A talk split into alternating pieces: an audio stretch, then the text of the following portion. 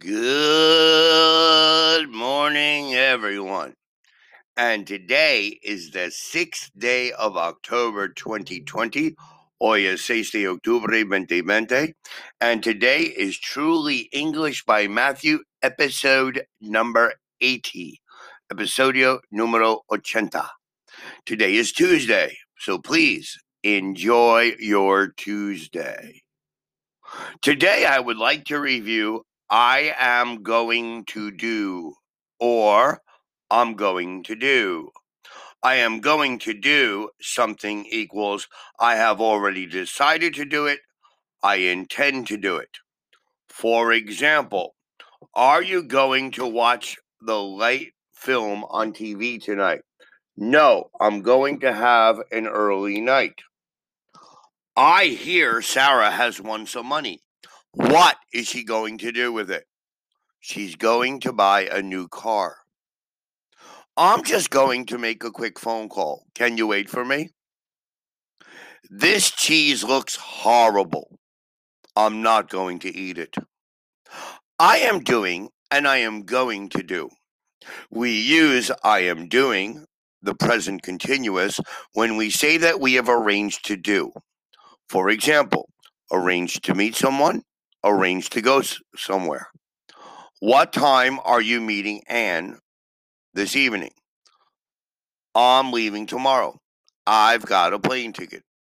I am going to do something equals I've decided to do it, but perhaps not arranged to do it. So remember, I am doing, I've decided, and I've arranged it. I am going to, I've decided, but maybe I haven't arranged it.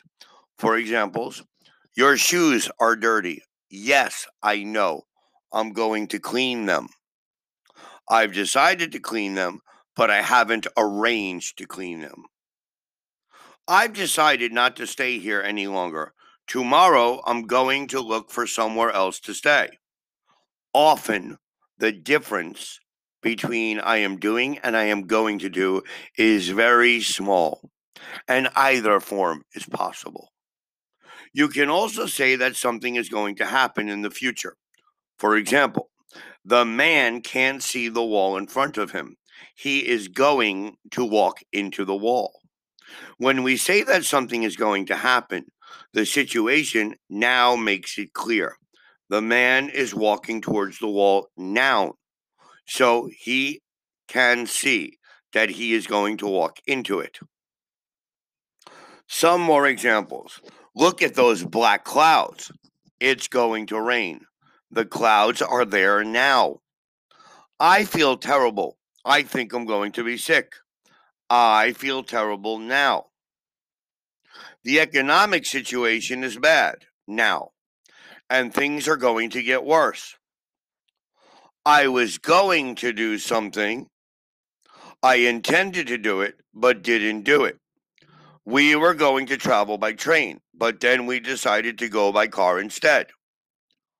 Peter was going to do the exam, but he changed his mind. I was just going to cross the road when somebody shouted, Stop. You can say that something was going to happen, but didn't happen.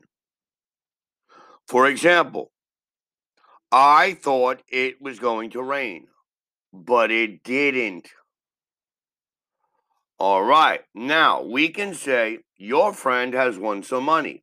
You ask, what are you going to do with it?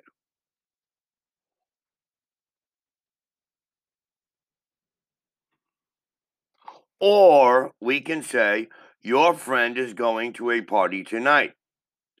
You ask, what are you going to wear? Or we can say, your friend has just bought a new table. You ask, Where are you going to put it? Or your friend has decided to have a party. You ask, Who are you going to invite?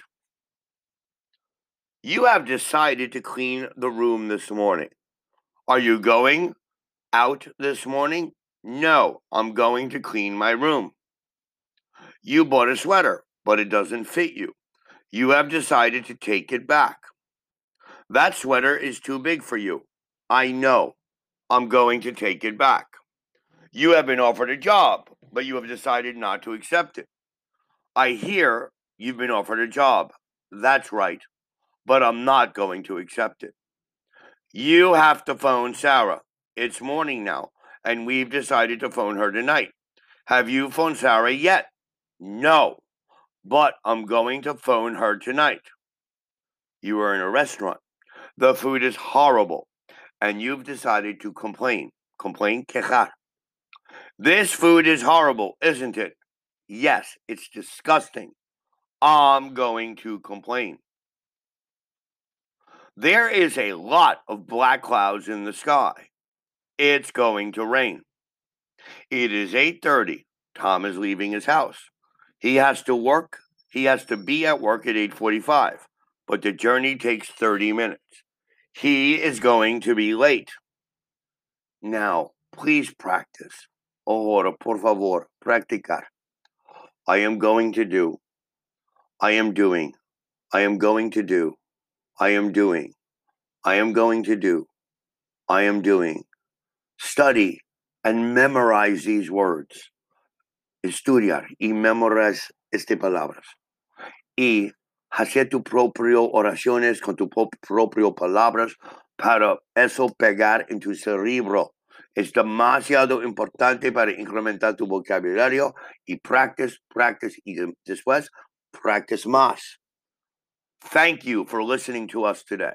Gracias por escuchar nuestro Truly English podcast today.